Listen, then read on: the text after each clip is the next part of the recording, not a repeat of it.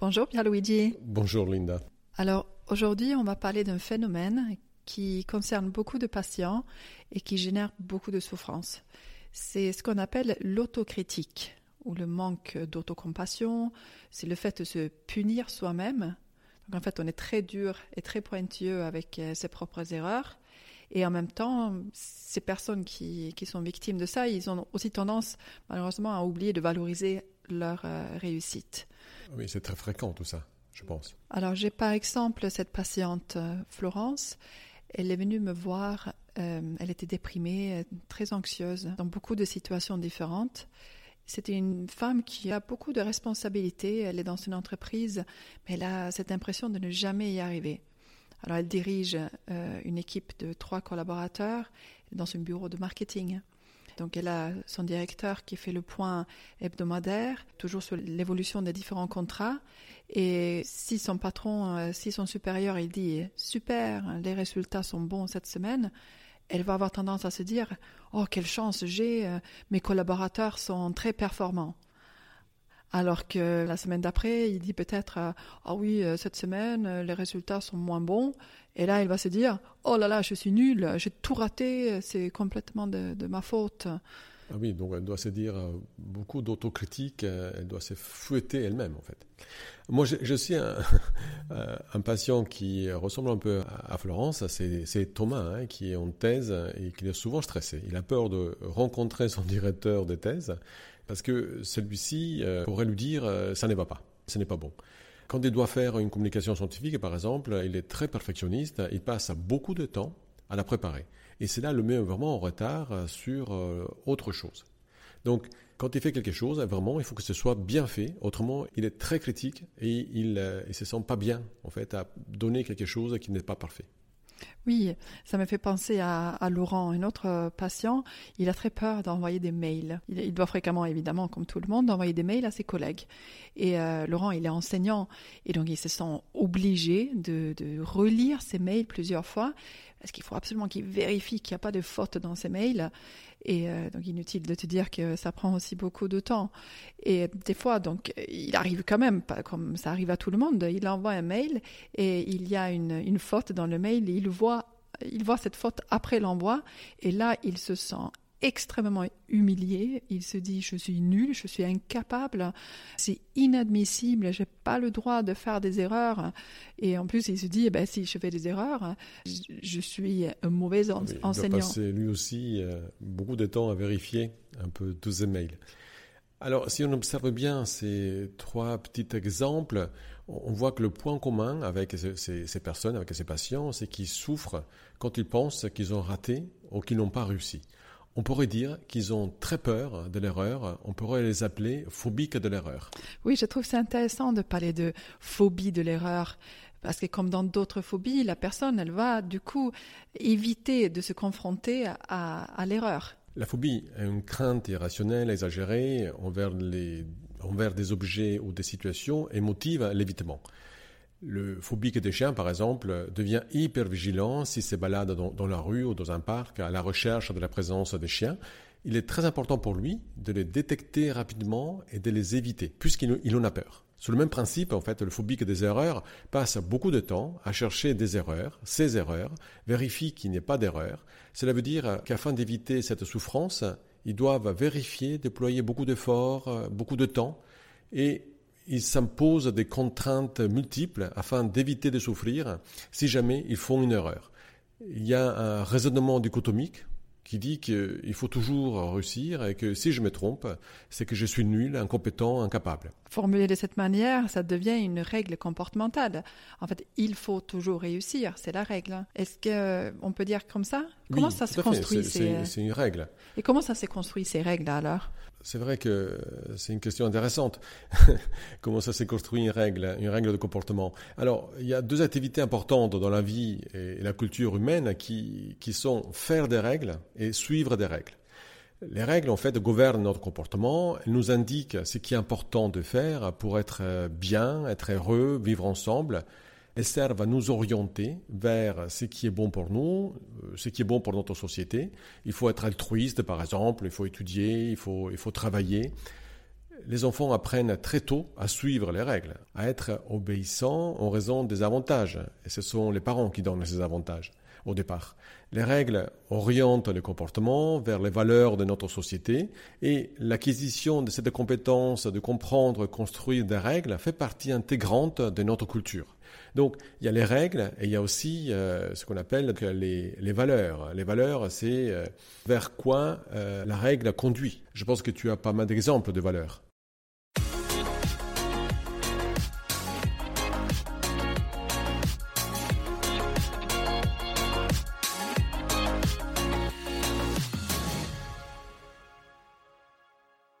Oui, donc comme tu disais, les valeurs, ce sont ces principes qui sont à l'origine des, lois, des règles, des conventions et des coutumes de, notre société. Oui, ils régissent euh, vraiment le groupe hein, et les relations sociales euh, entre hein. nous. souvent, on appelle les règles aussi ou euh, valeurs une croyance de ce qui est important pour nous, ce qu'on croit être important pour nous. Donc, euh, Pierluigi, c'est dans l'enfance qu'on apprend euh, ces règles et qu'on apprend aussi ces valeurs. J'imagine euh, évidemment que ce sont les parents qui jouent un rôle très important. tu peux expliquer comment on enseigne aux, enfants ces règles et ces valeurs? Oui, on peut enseigner à l'enfant qu'il doit être altruiste, par exemple, qu'il faut que c'est important d'aider les autres, de relancer à des avantages immédiats pour s'occuper des autres. Lui apprendre cette règle-là, c'est en fait assez simple. Quand l'enfant met en œuvre des comportements altruistes, on lui dit que c'est bien, qu'il a bien fait et, qu'il est bon. On est fier de lui, on lui sourit, on lui fait un câlin, on lui donne une récompense. Est-ce qu'on peut illustrer? On peut dire par exemple quand l'enfant il prête son jouet à un autre enfant. Par exemple, quand il s'occupe euh, de, ses, frères et sœurs, quand euh, quand il, fait la table, quand il joue ensemble euh, avec les autres, quand il partage un gâteau, quand euh, ils partagent euh, un crayon, euh, tu vois. Oui, complètement. Oui. Donc, tous les comportements que l'enfant va mettre en œuvre et qui sont altruistes, ils peuvent donc être renforcés par, par les parents. On est fier de lui. Alors, le fait de récompenser un comportement s'appelle renforcement. On renforce le comportement altruiste afin que l'enfant ait envie de les répéter plus fréquemment. Quand l'enfant est remercié par les parents, quand euh, euh, il voit que les parents sont contents, que les parents sourient à ce qu'il a fait, il a tendance à reproduire ce comportement s'il a envie d'obtenir encore euh, ses, avantages, ses renforçateurs, ses souris, ses câlins. Par contre, quand il met en œuvre des comportements égoïstes, on lui dit que l'action est mauvaise, qu'il est mauvais, on lui montre une déception, on le met à distance parfois, on lui enlève des avantages, pas de jouer par exemple, et le fait d'ajouter une critique, de la désapprobation ou lui enlever un avantage s'appelle punition. On essaye de réduire à travers la punition la fréquence de ce comportement. Quand on critique une personne, c'est pour modifier son comportement. Si l'enfant craint par exemple de recevoir une punition, il aura tendance à mettre en place le comportement désiré par les parents, puisque ce sont les parents qui le punissent.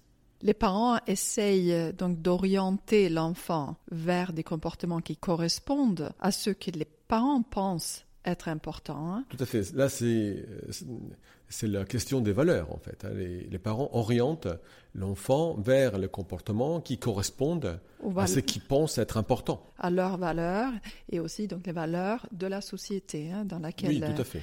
Euh, On est imprégné des valeurs de la société. Donc pour apprendre à un enfant de ne pas faire des fautes d'orthographe, on peut dire, on va le féliciter quand il arrive à le faire bien et on va le critiquer quand, il, se trompe. C'est un exemple un peu euh, caricatural, mais euh, ça pourrait être euh, illustré de cette manière-là, en tout cas. Donc on peut imaginer que les parents sont plus ou moins exigeants à ce niveau-là. Oui, mais quand ils sont très exigeants, on punit plus fréquemment, du coup.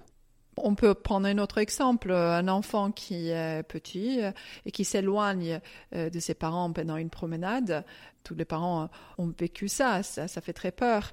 Et euh, donc les parents vont être très mécontents, ils vont montrer euh, la colère, d'autres réactions, peut-être lui crier dessus.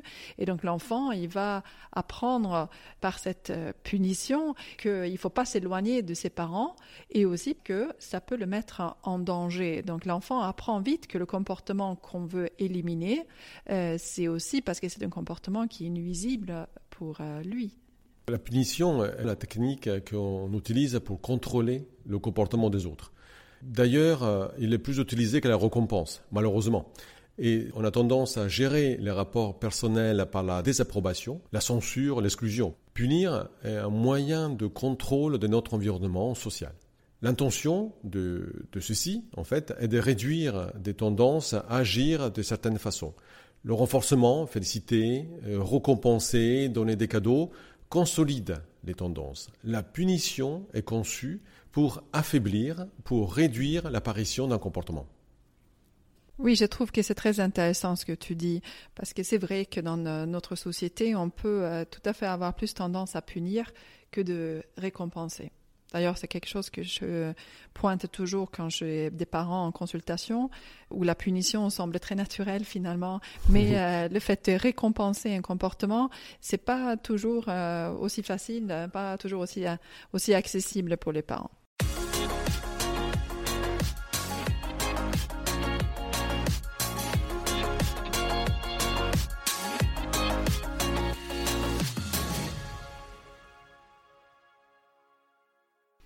C'est plus compliqué quand les parents veulent réduire un comportement qui apporte beaucoup d'avantages ou du soulagement pour l'enfant.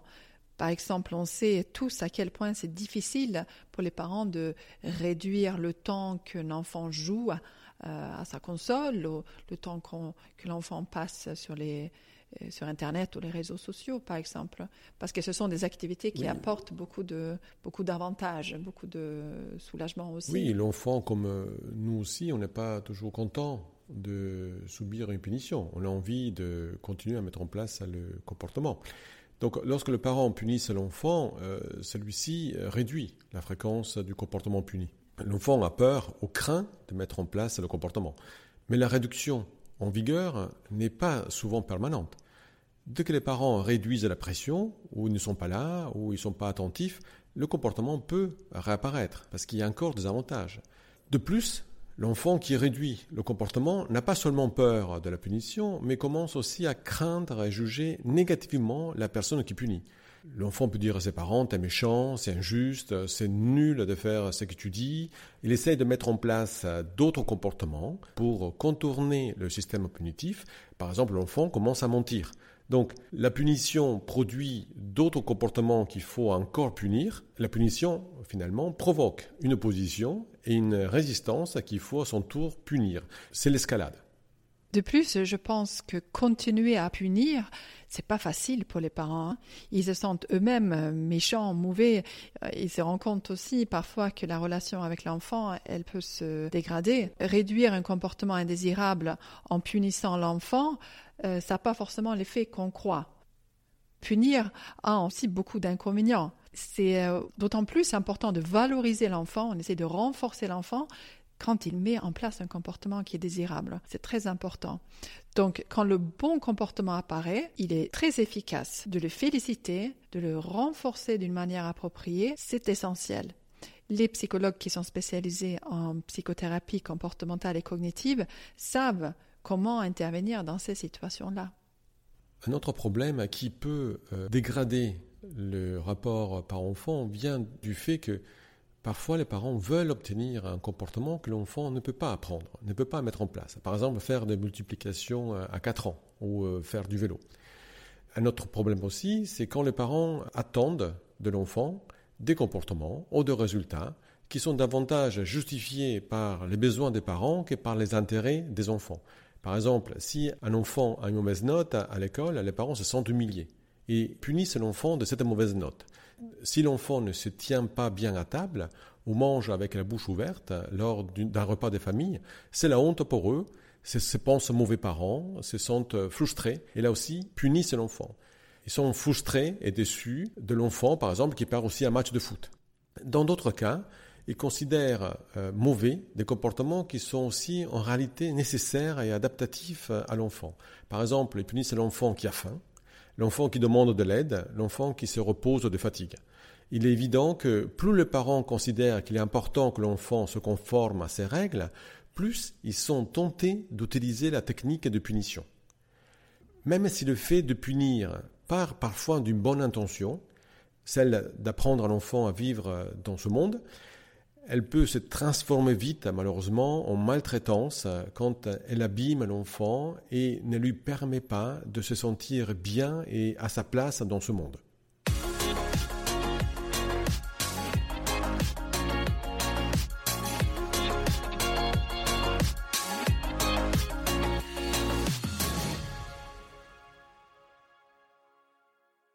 Et tu sais que même le comportement de punir des parents peut être renforcé.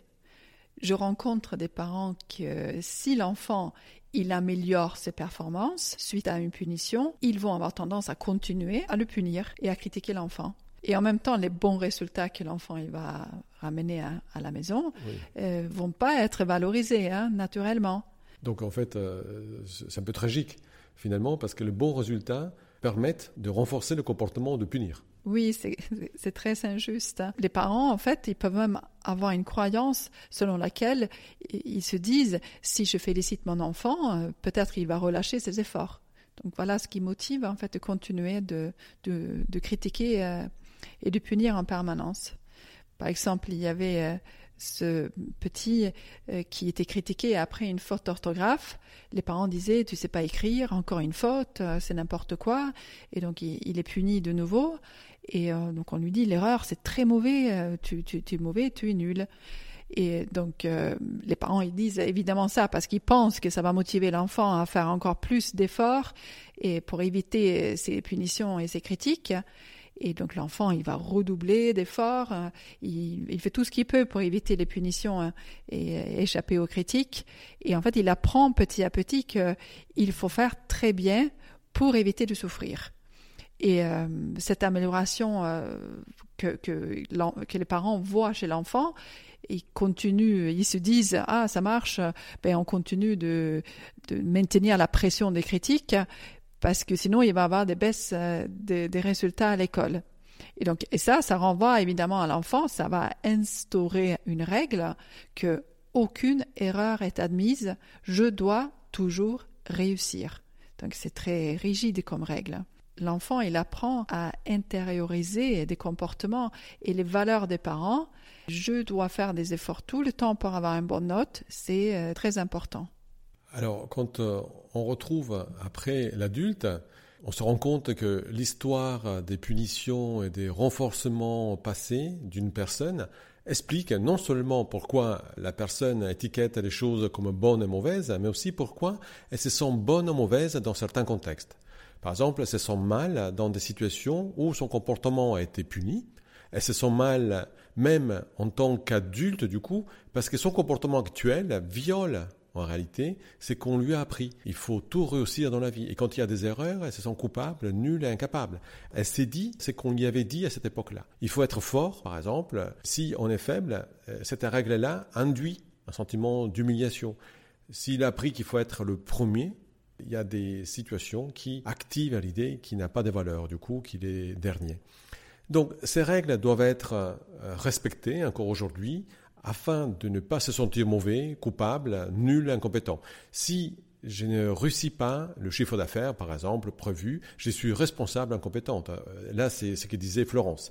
Si je, si je fais une faute d'orthographe, je suis nul, disait Laurent.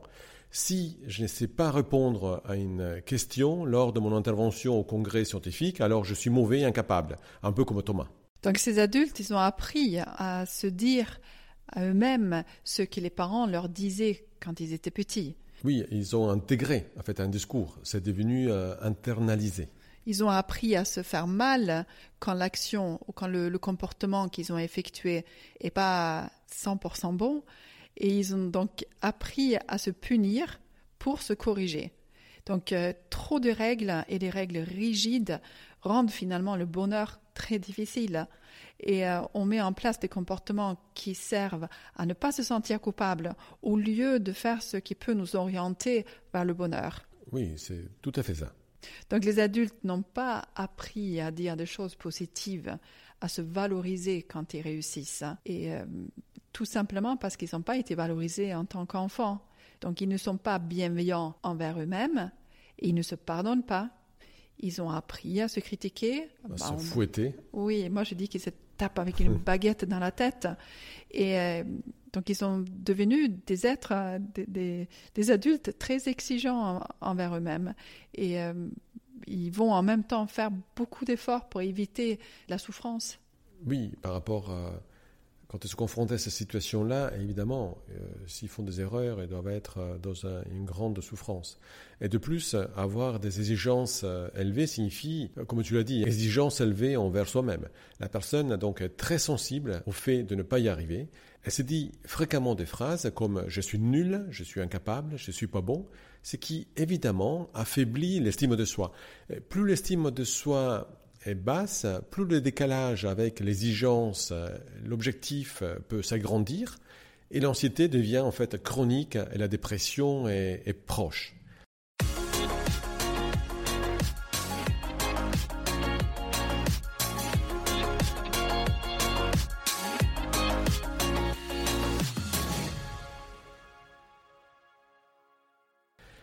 À ces patients, je pose souvent euh, cette question. Qu'est-ce que vous feriez à la personne qui vous dit ce que vous vous dites euh, à vous-même? Que diriez-vous à cette personne qui vous observe avec sévérité tout le temps et qui vous critique euh, pour des écarts minimes? Et la réponse est souvent unanime. Ils disent qu'ils quitteraient cette personne, qu'ils prendraient des distances de cette personne. Ce serait en réalité quitter une méchante personne, très nuisible, harcelante. Malheureusement, on ne peut pas se quitter soi-même. Il est donc important d'apprendre à prendre de la distance de ces pensées automatiques et négatives qui apparaissent quand on viole la règle. Donc ces pensées ne sont évidemment pas objectifs, mais extrêmement biaisées. Nous ne sommes pas nos pensées, il faut apprendre à les traiter comme telles. Nous ne sommes pas obligés de croire à tout ce que nous traverse la tête. Effectivement, ça fait partie d'une grande étape de travail avec ces patients-là, de, déjà d'identifier ses pensées et après apprendre à s'en distancier. Et euh, c'est essentiel dans une thérapie d'apprendre à, assouplir ces règles qui souvent sont beaucoup trop rigides et euh, appliquées dans beaucoup trop de contextes. Dans la thérapie cognitivo-comportementale, il est important euh, d'identifier les situations dans lesquelles ce type de pensées apparaissent, ce qu'on appelle analyse fonctionnelle. Et une fois que ces pensées euh, sont apparues, de manière automatique, on va chercher quelles sont les règles ou les croyances qui les sous-tendent. Par exemple, je me sens nul, je me sens incapable, je suis bon à rien, souvent apparaissent dans des contextes de performance. Et pour éviter de penser ça, il faut être euh, parfait. Et donc, une fois qu'on a attrapé, comme on l'a dit tout au long de ce podcast, ce type de pensée-là, on a des techniques qui permettent de modifier ces pensées. C'est important pour la personne prendre conscience qu'il faut être parfait. C'est un objectif qui est irréaliste. Donc d'assouplir cet objectif, que ça devienne, c'est important de faire de son mieux, par exemple et que vouloir être parfait demande beaucoup d'énergie, beaucoup de temps pris sur la possibilité de faire d'autres activités. Donc la personne a épuisé à essayer d'avoir une vie de famille, d'avoir un travail, d'avoir des amis, d'avoir des loisirs, parce que cette idée-là que tout doit être parfait lui demande énormément d'énergie et énormément d'investissement. Oui, c'est ce qu'on voit actuellement beaucoup des, euh, personnes perfectionnistes qui doivent gérer euh, tous les domaines euh, de leur vie d'une manière parfaite et c'est pas possible. L'humain est imparfait par nature.